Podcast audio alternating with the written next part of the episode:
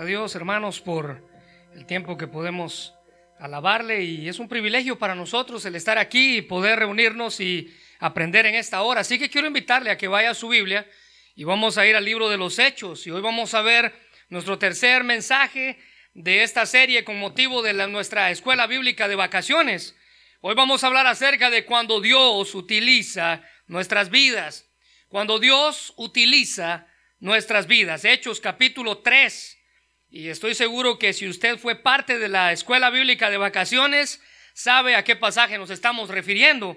Bueno, la Biblia nos habla de uno de los milagros asombrosos en la iglesia primitiva. Ahora, este no fue el único milagro que se hizo. La Biblia dice que los apóstoles hicieron varios milagros y señales, pero este tuvo características especiales para resaltar. Hechos capítulo 3, versículos del 1 al 11, dice, Pedro y Juan subían juntos al templo a la hora novena, la hora de la oración, y era traído un hombre cojo de nacimiento, a quien ponían cada día a la puerta del templo que se llamaba la Hermosa, para que pidiese limosna y los que entraban a los que entraban en el templo. Versículo 3. Este cuando vio a Pedro y a Juan que iban a entrar al templo, les rogaba que le diese limosna. Pedro, con Juan fijando los ojos en él, le dijo, míranos. Entonces él les estuvo atento, esperando recibir algo de, de ellos. Mas Pedro dijo, no tengo plata ni oro, pero lo que tengo te doy. En el nombre de Jesucristo de Nazaret, levántate y anda. Y tomándole de la mano derecha, le levantó y al momento se le afirmaron los pies y los tobillos y saltando se puso en pie y anduvo y entró con ellos al templo, andando y saltando y alabando a Dios. y todo el pueblo vio, lo vio andar y alabar a Dios y ellos reconocían que era aquel que se sentaba a pedir limosna a la puerta del templo, la hermosa. Y se llenaron de asombro y espanto por lo que les había sucedido. Versículo 11. Y teniendo asidos a Pedro y a Juan, el cojo que había sido sanado, todo el pueblo atónito concurrió a ellos al pórtico que se llamaba de Salomón. Cuando Dios usa nuestras vidas, Dios constantemente nos invita a ser parte de su obra. Y un verdadero discípulo de Jesús no se mantiene sin hacer nada, sino que está buscando, Él está a la espera o se espera de cada cristiano que ponga manos a la obra en cuanto al servicio de su Señor se trata. Mire, el servir es la acción de hacer algo para alguien más. En este caso, cuando nos referimos a servir a Dios o cuando nos referimos a ser usados por Dios, nos referimos a que vamos a servirle a Él. Enfocar todo nuestro esfuerzo, toda nuestra dedicación en su obra. O como dice Romanos 12, 11, en lo que requiere diligencia, no perezosos, fervientes en espíritu. Ahora note esto, sirviendo al Señor. Romanos 12, 11. Ahora, para las personas que nos visitan, les recuerdo que todos los pasajes que voy a usar están en las notas que les dieron. El único pasaje que no está ahí es Hechos capítulo 3, versículos del 1 al 11. Así que la Biblia nos manda a nosotros a estar fervientes en el Espíritu sirviendo al Señor. Ahora, note esa frase en ese versículo, servir o ferviente en el Espíritu, literalmente significa hervir en el espíritu. Y esta frase alude al calor, al calor suficiente que se produce para dar una energía adecuada o una energía productiva. O como lo ponen otras traducciones, como la nueva traducción viviente y la versión Dios habla hoy, Sirvan al Señor con entusiasmo. Ese es el ánimo que usted debe de poner. Cuando Dios utiliza su vida, usted debe de poner todo su ánimo dispuesto. O mire cómo dice la versión Dios habla hoy, sirvan al Señor con corazón ferviente. Así que esto puede darnos una idea de la clase de actitud que debemos tener al momento de servir. Mire, hemos hablado de Pedro que Dios transformó su vida. Hemos hablado de Pedro que Dios restauró su vida. Pero ahora vamos a hablar de Pedro, cómo Dios utilizó su vida. Porque cuando Dios cambia nuestra vida, cuando Dios restaura nuestra vida, Dios también utiliza nuestra vida. Mire, anteriormente cuando usted y yo no, no, no conocíamos de Dios, cuando veíamos que alguien estaba sirviendo a Dios, le aseguro que el primer pensamiento que venía a su mente es, qué desperdicio de tiempo. Desperdician su tiempo allí. Creo que ese es un pensamiento común. Mire, Dios cambió el juego en nuestras vidas y ahora vemos el servicio como un acto, así como es, un acto de adoración a Dios. Siendo Cristo nuestro mayor ejemplo de servicio. Recuérdese que en Marcos 10:45 la Biblia dice que el Hijo del Hombre no vino para ser servido, sino para servir y dar su vida en rescate por muchos. Ahora este versículo no solamente nos revela el motivo de Cristo en la cruz, sino también nos revela el fundamento de nuestra salvación. Cristo, por medio de su corazón de servicio, vino a morir en una cruz para salvarlo a usted y a mí. Jesús pagó el rescate por nosotros y lo hizo por medio de su servicio, entregando su vida en la cruz por amor a nosotros. La motivación de Jesús, según este versículo, la motivación ah, de Jesús fuimos nosotros, fue el amor que él tenía este, por nosotros. En ese momento de servir se convirtió en la motivación más importante para él. Ahora, note esto, la motivación se define como el acto de dar algo o a alguien una razón para hacer algo. La motivación es el acto de dar a alguien una razón para hacer algo. Ahora note, ¿qué lo motiva a usted a servir a Dios? ¿Qué lo motiva? ¿Qué es lo que lo, lo pone de pie para servir a usted? Bueno, mire, comúnmente ah, cuando hablamos de motivación para servir, nos encontramos con dos clases. En primer lugar está el tipo externo. Y esa motivación externa, que son las principales, la primera es la externa, eh, básicamente son los premios. A mí me motiva servir los premios. A mí me motiva servir el cielo. A mí me motiva servir que Dios no me va a castigar. A mí me motiva servir lo que Él me puede dar. Una motivación externa. ¿Sabe qué otra clase de motivación externa hay?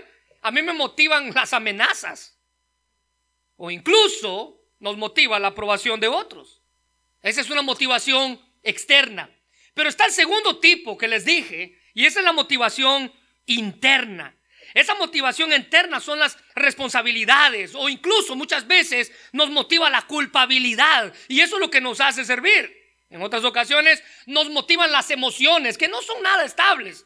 Un día usted está feliz y usted quiere servir, el otro día está triste y usted no quiere hacer nada. Motivación externa, motivación interna. Ninguna de las dos son buenas. ¿Sabe qué clase de motivación debería de hacer en su vida? Subraya esto, la motivación eterna. Y esa no produce de nadie, no viene de nadie, no es nada externo producido en mí. Esa viene de Dios, la motivación eterna. Yo sirvo a Dios porque creo que Él es eterno. Y yo un día voy a descansar en la eternidad. Ahora, no tiene nada que ver con lo que me rodea, no, no tiene nada que ver con lo que tengo dentro de mí sino que desciende de lo alto con miras a lo eterno. Pero en muchas ocasiones cuando servimos, tristemente buscamos el aplauso de otros. Y si no nos dan el aplauso y si no nos dan el reconocimiento que queremos, entonces nos desanimamos y dejamos de servir. Externa e interna. Usamos frases como, escuche bien, porque alguna vez usted a lo mejor las ha dicho. Usamos frases como, a mí nadie me toma en cuenta. O nadie toma en cuenta lo que yo hago.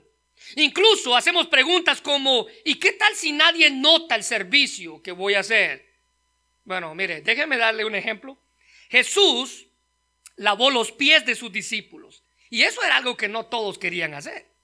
Especialmente en la época en la que ellos vivían. Es más, estoy seguro que si Jesús le hubiera pedido a uno de sus discípulos que le lavara los pies a los otros once, él se hubiera negado a hacerlo.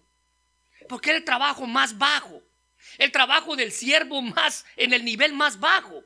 Pero Jesús lo hizo, dándonos ejemplo. ¿Se recuerda cuando Él lo hizo? En Juan capítulo 13, versículos 12 al 15, la Biblia dice, después de lavarle los pies, está hablando de Jesús, se puso otra vez el manto y se sentó y les preguntó, a ver, ¿ustedes entienden lo que acabo yo de hacer?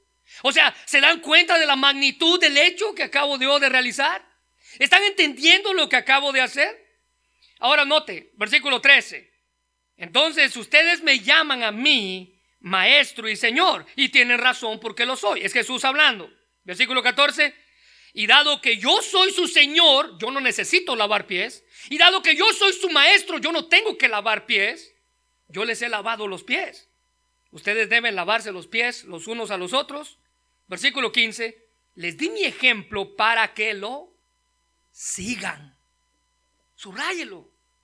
Ejemplo tenemos en él de hacer lo que él hizo. Servir en el nivel donde nadie iba a reconocerlo. No esto. Hagan ustedes lo mismo que yo he hecho con ustedes. Jesús no lavó los pies a los discípulos con el único fin de promover la amabilidad entre ellos, aunque tenía algo que ver con eso. Él tenía la meta mucho mayor que era extender su misión sobre la tierra después de que Él se marchara al cielo. Estos hombres tendrían a cargo la tarea de ir por el mundo sirviendo a Dios y sirviendo a otros, lavando los pies de otros. A todas las personas que llevasen el Evangelio, ellos iban a servirles. Y aquí tenemos a Pedro y a Juan en este evento. Ellos ya habían experimentado el poder de Dios. Si usted se recuerda, ellos habían sido testigos de la gran pesca milagrosa donde ni siquiera podían levantar la red en la barca y las barcas casi se hundían. Ellos ya habían sido testigos del poder de Dios. Pero ahora estaban a punto de experimentar ese, esa sensación que se tiene cuando Dios utiliza nuestra vida. Ellos por su ejemplo nos iban a dar principios importantes de cuando Dios utiliza nuestra vida. Y en primer lugar, cuando Dios utiliza nuestra vida, nos da oportunidades para servir. Cuando Dios utiliza nuestra vida, nos da oportunidades para servir todos los días. Esto lo hace todos los días. Cada día, hermano, cada vez que usted se levanta de su cama para ir a trabajar, es una oportunidad para servir a Dios y para servir a otros. Usted y yo no podemos quejarnos y decir no podemos o incluso no sabemos cómo hacerlo. No, no, no. Cada día es una oportunidad para servir a Dios. Mire lo que dice Juan capítulo 12, versículo 26. Cristo hablando dice, si alguno me sirve, sígame. Y donde yo estuviere, allí estará mi servidor, usted y yo. Si alguno me sirviere, dice Jesús, mi Padre le honrará. Así que básicamente, según Jesús, el amor es servicial. El amor tiene un espíritu de servicio. La mentalidad del mundo jamás va a entender, él jamás va a aceptar esa verdad. Un siervo es el que acepta y reconoce que está subordinado de quienes sirve. Uno que está dispuesto a renunciar al prestigio social de la escala de valores de la sociedad. Jesús dice que quienes aceptan servirle serán honrados por mi Padre Celestial. Cada verdadero servidor será finalmente honrado por aquel a quien sirve y a quien le ha prometido honrar por su servicio. Si nosotros seguimos y servimos a nuestro rey, ese es el acto de servicio. En ese acto de servicio somos elevados al lugar de honor. Dice Jesús, mi Padre le honrará. Cada día es una oportunidad de servicio. Jesús nos recuerda la regla de oro en cuanto al servicio. Y él dice en Lucas 6:31, traten a los demás como les gustaría que ellos los trataran a ustedes. Así que recuerde que desde el inicio del ministerio de los apóstoles, Pedro, Jacobo y Juan conformaban ese círculo íntimo de tres discípulos de los doce que eran. Estos no eran simplemente ah, discípulos, estos no eran simplemente seguidores, estos básicamente se convirtieron en los tres mejores amigos de Jesús, Jacobo, Pedro y Juan. Algunos consideran que ellos eran conocidos, dijimos hace unas semanas atrás, entre ellos desde hace muchos años, pero lo que sí sabemos por las escrituras es que tenían una relación estrecha con Jesús. A estas personas Jesús les confió, especialmente a Pedro y a Juan, los dos que aparecen en esta historia, les confió tareas especiales. En una ocasión Jesús estaba a punto de celebrar la Pascua y le pidió a Pedro y a Juan que fueran a ir al lugar donde se iban a, a, comer la Pascua. Lucas 22, 8. Y Jesús envió a Pedro y a Juan diciendo, id, preparaos la Pascua para que la comamos. En otra ocasión, estos dos discípulos, Pedro y Juan, fueron los únicos que siguieron a Jesús después de que lo apresaron. Cuando estaba todo ese proceso de los juicios y los castigos, fue Pedro y Juan quienes estaban siguiendo a Jesús. En Juan capítulo 18, versículo 15 dice, y seguían a Jesús Simón Pedro y el otro discípulo, y aquí quiero hacer un paréntesis.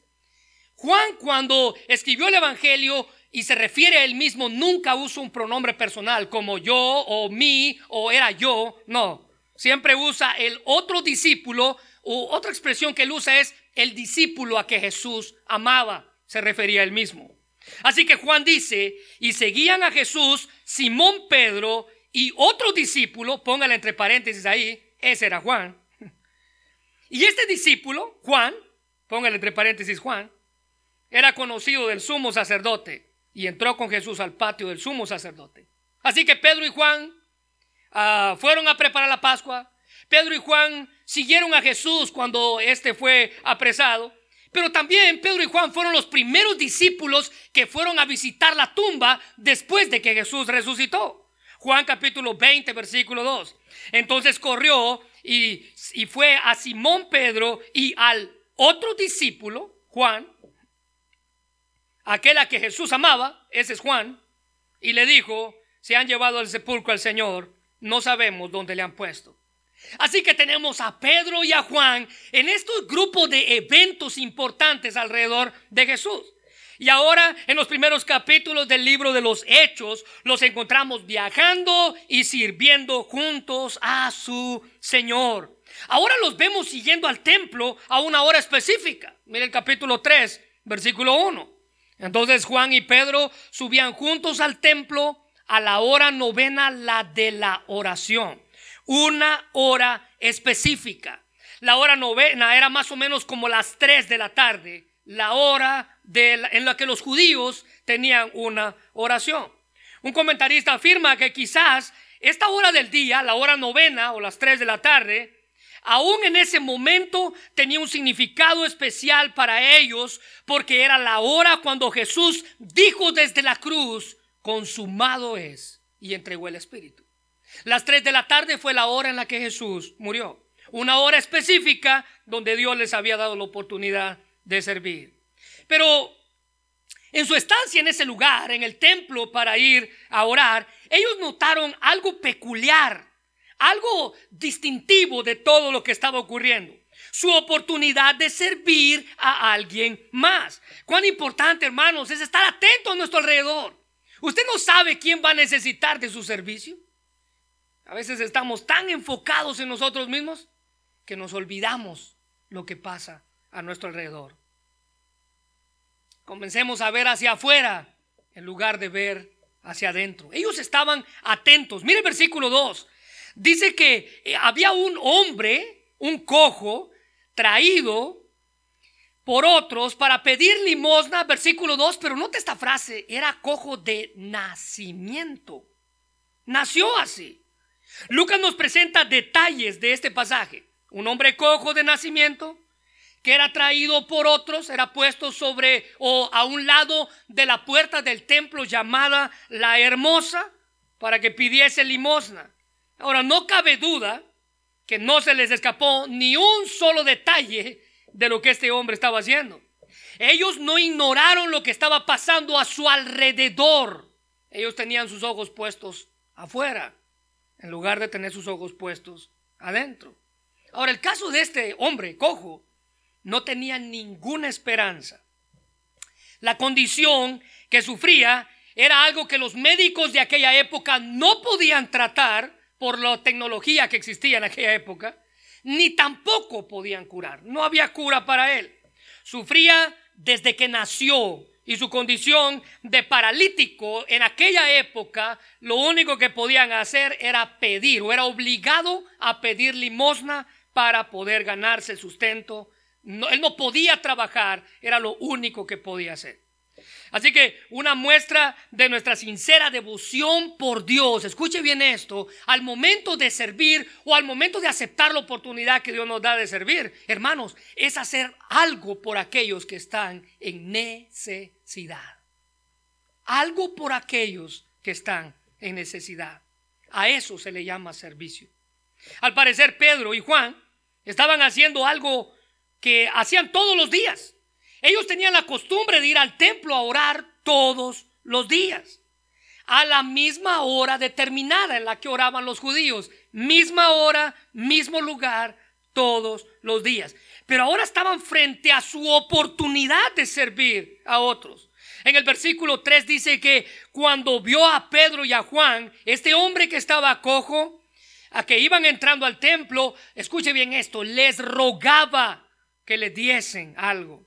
Este hombre estaba colocado estratégicamente a la entrada del templo, la puerta de la entrada, para así obtener más dinero de la gente que pudiera entrar ahí. Al ver a Pedro y a Juan, esperaba que ellos mostraran su misericordia, pero en forma de dinero. Él estaba pidiendo dinero, pero sin darse cuenta, le estaba a punto de recibir una misericordia aún mayor. No estaba a punto de recibir dinero, estaba a punto de recibir la sanidad y la salvación de su vida.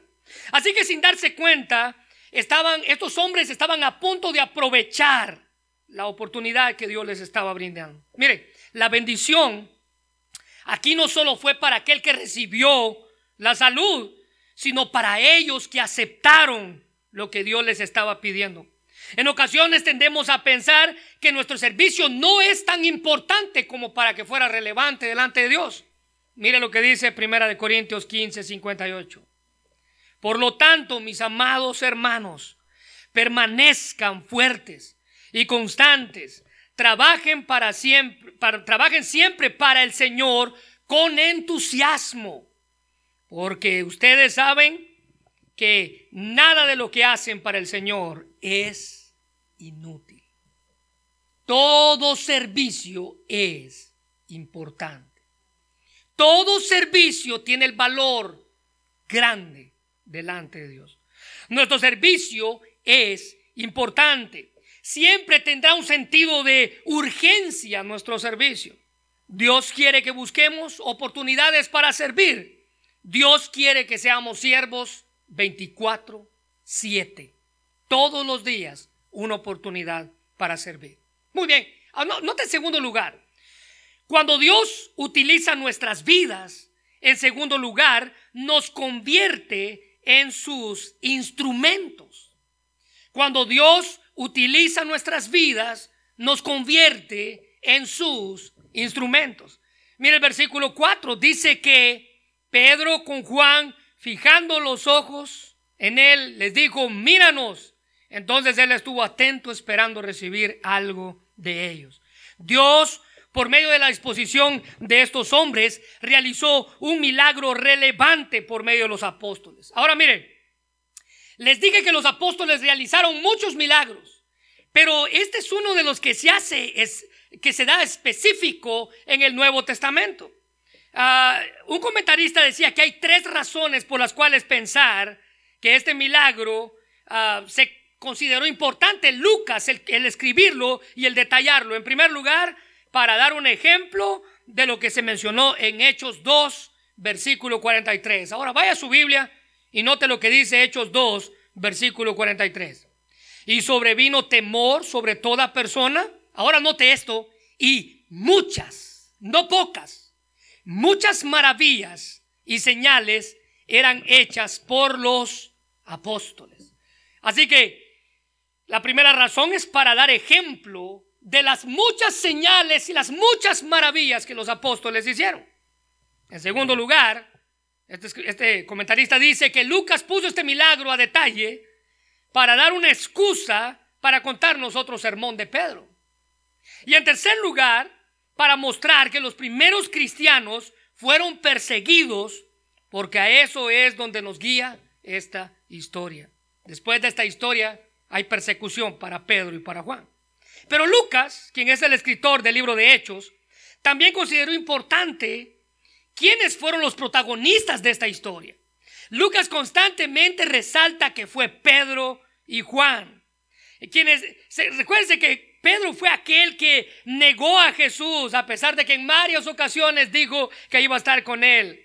Aquel que había hecho promesas que no podía cumplir. Ese era Pedro. Y este milagro tiene detalles que a su vez muestran la clase de instrumento que Pedro y Juan eran, en la que se convirtieron.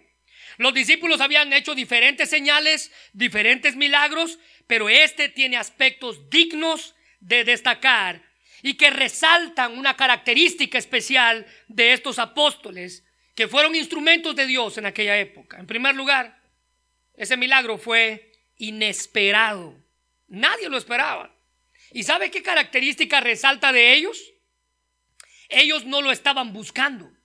Ellos no dijeron, vamos al templo a orar porque vamos a ir a sanar al cojo. No, ellos no lo estaban buscando. Fue un milagro inesperado. Fue la soberanía de Dios la que los puso a ellos en ese preciso lugar para convertirse en sus instrumentos. Romanos capítulo 6, versículo 13 dice, no dejen que ninguna parte de su cuerpo se convierta en un instrumento de mal para servir al pecado.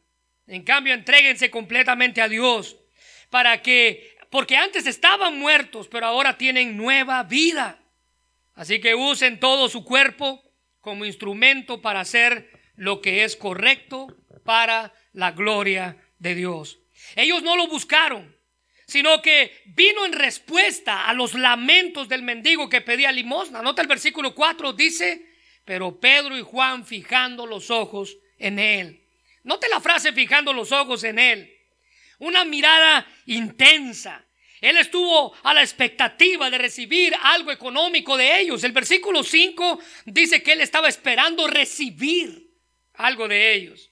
Dios nos pondrá, hermanos, en situaciones donde no sabemos lo que Él hará en nosotros, pero al final de todo nos vamos a dar cuenta que fuimos sus instrumentos de bendición. Usted no se va a dar cuenta, pero Dios lo pone ahí. A veces, póngase a pensar, ¿alguna vez pensó estar usted en este lugar con la gente que lo rodea? Eh, no, no, yo creo que nadie pensamos eso. Pero Dios nos pone en situaciones estratégicas para llevarse la gloria y que nuestra vida sea de bendición. Note la respuesta de Pedro en el versículo 6. Mas Pedro dijo, no tengo plata ni oro, pero lo que tengo te doy. Su respuesta, al igual que el milagro, fue inesperado. Usted puede imaginarse al mendigo preguntándose, bueno, pues ¿qué va a ser más valioso que el dinero que pueda recibir? Yo estoy esperando recibir dinero. ¿Qué de valor me va a dar este hombre? ¿Qué más de valor puede haber más que el dinero y que la plata? Bueno, al igual que todos los milagros, recuérdese, todos los milagros en la Biblia son basados en la soberana voluntad de Dios. Él es quien elige sanar a quien Él quiere. Soberanía, la soberanía de Dios. Pero para realizar dichos, milagros, Él usa instrumentos imperfectos, hombres, personas, como usted y como yo, usados por Dios para realizar dichos milagros. Y en esta ocasión, en su soberanía, Dios escogió a Pedro y a Juan como instrumentos para bendecir la, la vida de este hombre que estaba lisiado. El doctor MacArthur dice que este hombre esperaba tan solo dinero que le ayudara a, momentáneamente a calmar su desesperada situación.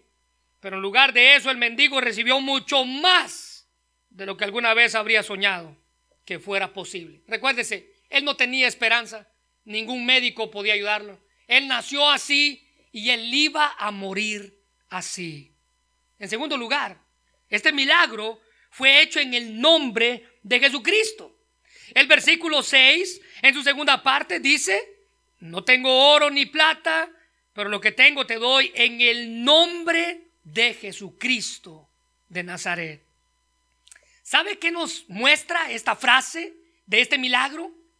Ellos nunca se pronunciaron con orgullo. Ellos no dijeron, ven, yo te voy a levantar.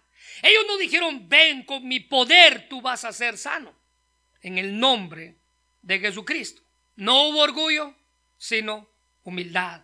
Todo servidor debe servir con humildad. Para ser un instrumento de Dios usted debe servir con humildad. Sin duda que alguna que este mendigo tenía muy pocos motivos para creer en aquel Jesucristo del cual este hombre le estaba hablando. Jesucristo nunca había hecho nada por él, podía haber pensado. Es más, ese Jesucristo ya lo mataron en una cruz. ¿Qué va a poder hacer por mí? Tenía razones para no creer en Jesús. Pero al entender esto, podemos ver que la frase desconcertó al mendigo en el nombre de Jesucristo. Pedro dijo en el nombre de Jesucristo, significa en virtud de aquel o con la autoridad de, o en el poder de Cristo. Y cuando Pedro y Juan no le dieron dinero, quizás podemos oír al mendigo quejarse, decir, no les importo, no me apoyan, miren en el desastre en el que estoy, y esto me vienen a hablar de un tal Jesús. Pedro y Juan querían algo más que apoyar económicamente al hombre, ellos querían ayudar en su condición. Querían transformar su vida a través del poder de Cristo. La vida de este hombre estaba a punto de recibir esa transformación.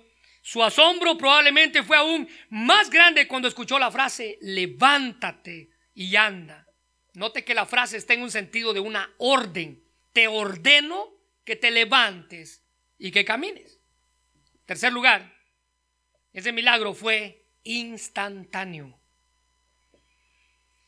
Y la característica que nos presenta de estos hombres es que ellos tuvieron la disposición de hacer lo que Dios les dijo que hiciera. ¿Sabía usted que cuando hablamos de servicio eso es importante? Hay una palabra importante cuando hablamos de servicio y anótela si usted quiere, en letras grandes. Disposición. ¿Qué tan dispuesto está usted para servir a Dios? En medio de la confusión y sin saber qué hacer, el mendigo fue tomado de los brazos, dice el versículo 7, y tomándole por la mano derecha, le levantó y al momento se le afirmaron los pies y los tobillos. Este hombre fue tomado de su mano y fue puesto de pie y su confusión no dudó mucho según el pasaje. Dice que aquellas piernas que por tanto tiempo habían estado inmóviles. Recuérdese que él nació así. Mire, cuando entendemos esta condición, usted tiene que eh, pensar de dos maneras. Hay personas que quedan en un estado en el cual no pueden volver a caminar, es decir, que ellos caminaban y después no pudieron volver a caminar, pero hay gente que nació así. Su condición nunca cambió. Y usted y yo probablemente conocemos a alguien así. Bueno, este hombre, al sentir que sus piernas se fortalecieron, que sus tobillos estaban fuertes, lo que hizo fue que no caminó, sino que empezó a saltar. O sea, dése cuenta de la obra del poder de Dios fue instantánea. Él no necesitó que se le enseñara cómo caminar. Dios hizo el milagro en la vida de este hombre por medio de Pedro y Juan. Mire, cuando de servicio se trata, lo que, más, demanda Dios de nosotros es la disposición. ¿Qué tan dispuesto estoy yo para hacer lo que Dios me manda? O ir a donde Dios me envía. La disposición fueron claves en el servicio de estos hombres para bendecir la vida de este hombre que era cojo, que había sido lisiado. Ahora esto no era algo que Pedro hizo por capricho. Él no lo tomó de la mano y lo puso de pie por capricho o como un evento promocional de su ministerio apostólico. No, no, no. Lo hizo bajo la dirección específica del Espíritu Santo. Dios le dio a Pedro la habilidad sobrenatural de confiar en él para algo completamente fuera de lo común. El hombre no tenía esperanza, Dios le dio la esperanza que necesitaba. Pedro y Juan se convirtieron en instrumentos útiles en las manos del Dios que lo puede todo. Ahora ve en tercer lugar, cuando Dios utiliza nuestras vidas, nos ayuda a testificar de su poder. Cuando Dios utiliza nuestras vidas, Él nos ayuda a testificar de su poder. Mira el versículo 7. El momento que se le afirmaron los pies y los tobillos, dice al final, versículo 8, y saltando. Versículo 8, andando y saltando y alabando a Dios. Versículo 9, andar y alabar a Dios. Versículo 10, dice que reconocían quién era.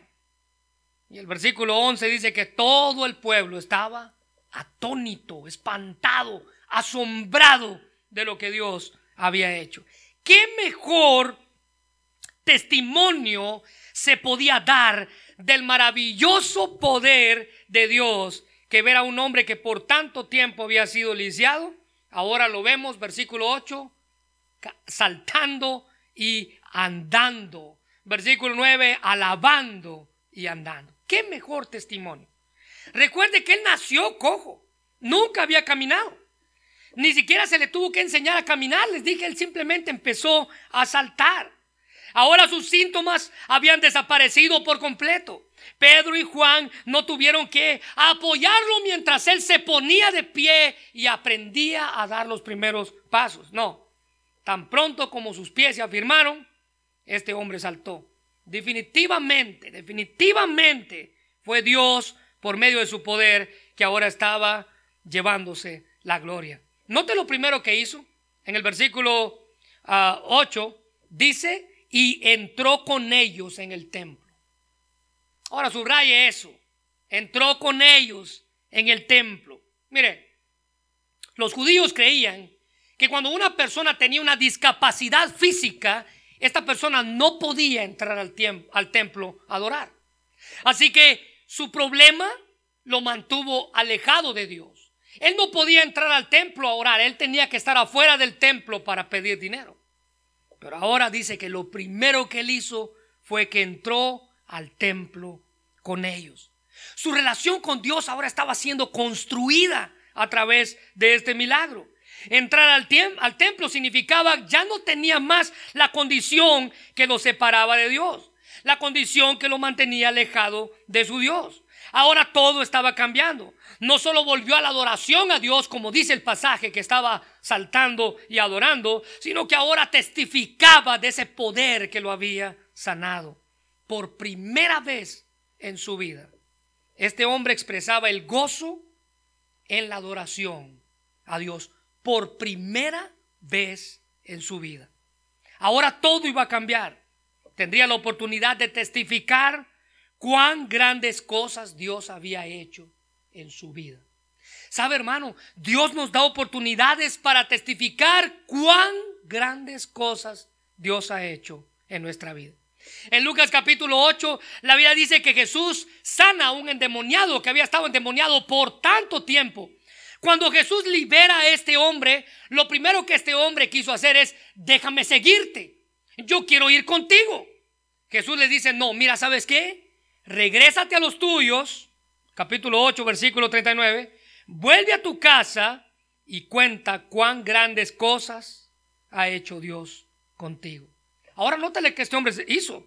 Dice, y él se fue publicando por toda ciudad ¿Qué estaba haciendo? Testificando del poder de Dios en su vida. Cuán grandes cosas Dios había hecho con él.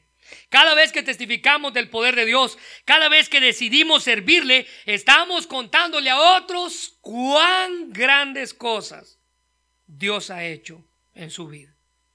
Nota lo que Segunda Timoteo 1.7 dice, usted no tiene que tener temor de eso porque Dios ya no nos ha dado un espíritu de cobardía, sino de poder, de amor y de dominio propio. Espero que se recuerde que ese pasaje fue uno de los que mencionamos la semana pasada.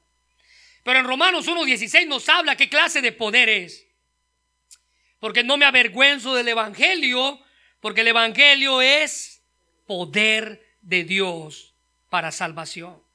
Esa alabanza arrebatada de este mendigo causó gran conmoción y asombro de parte de toda la multitud. Versículo 9 dice, todo el pueblo vio que este hombre estaba andando y alabando a Dios. Su testimonio fue público y al reconocer quién era, no pudieron negar el milagro. Este es aquel que se ponía a la puerta, dice el versículo 10. Este era aquel que pedía limosna. Este era aquel que nació así. No sé si se ha dado cuenta, pero en la mayoría de los pueblos siempre las personas que son mendigas son bien conocidas, ¿no es así? Se sabe dónde está, sabe dónde se pone, incluso hasta los conocemos por apodos.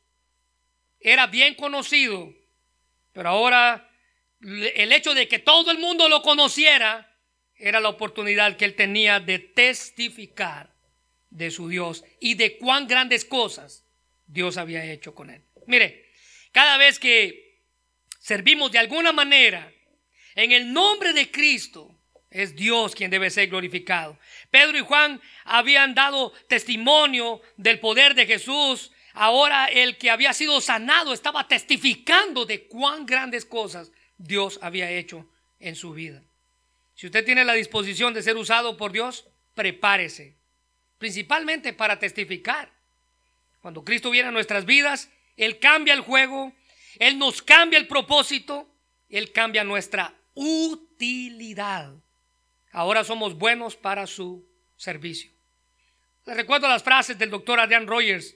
Él decía, el plan de Dios es usar gente ordinaria con talentos ordinarios para hacer cosas extraordinarias y a través de ellos así solo Él recibir la gloria. Primera de Corintios 3:9 dice, nosotros somos compañeros de trabajo al servicio de Dios y ustedes son como la tierra que Dios cultiva. Ustedes son como una casa que le pertenece a Dios. Note la frase, nosotros somos compañeros del trabajo. Otras traducciones dice del servicio a Dios. Primera de Pedro 2:16 dice, Pórtense como personas libres, aunque si usan su libertad como pretexto para hacer lo malo. Escuche bien, ustedes son como una casa, perdón, pórtense más bien como siervos de Dios. Siervos, siervos de Dios, testificando, aceptando oportunidades. Alguien dijo, usted tiene que creer que Dios es quien dice ser y que puede hacer y hará lo que dice que hará cuando lo obedece, usted tiene que permitirle que Él haga lo que dijo que Él haría. Él es quien realiza la tarea. Nosotros simplemente somos siervos. Qué privilegio. Usted y yo no merecemos servir. Usted y yo no merecemos ser contados con ese título de siervos. Pero podemos ser usados por, por Dios. Podemos ser usados por Dios. Hudson Taylor este gran misionero dijo esto y con esto termino. Dios usa a hombres que son lo suficientemente débiles y frágiles como para apoyarse en Él. ¿Sabe? Nuestro servicio tiene que ver con cuánto usted depende de su Dios. Es la dependencia de Dios la que hace efectivo el servicio en nuestras vidas. La pregunta es, ¿Qué tan dispuesto está usted? ¿Cuánta disposición tiene usted de servir a Dios? ¿Cuán dispuesto está usted de decirle sí cuando Él le dé la oportunidad? Cuando Él le dé la oportunidad de servirle. Dios usa hombres que son lo suficientemente débiles y frágiles como para apoyarse en Él. Para ser un siervo, necesita usted demostrar fragilidad y dependencia de Dios. Pedro y Juan son un ejemplo perfecto. Pedro y Juan dan testimonio de cómo usted y yo podemos servir a Dios. Ahora, ¿qué clase de instrumento es usted? ¿Qué clase de instrumento se considera usted? Le recuerdo, según el testimonio de este hombre, ser instrumentos dignos de uso. Instrumentos dignos de uso. Cierra los ojos, vamos a orar, Señor. Te damos gracias por tu palabra, Dios, y gracias por la bendición que nos das de escuchar este mensaje. Nuestra oración es que podamos ser esa clase de instrumentos dignos de uso. Instrumentos que te honren instrumentos que testifiquen de tu amor. Instrumentos que sean de bendición para otros. El servicio es importante. Servir a Dios es importante. Servir a otros es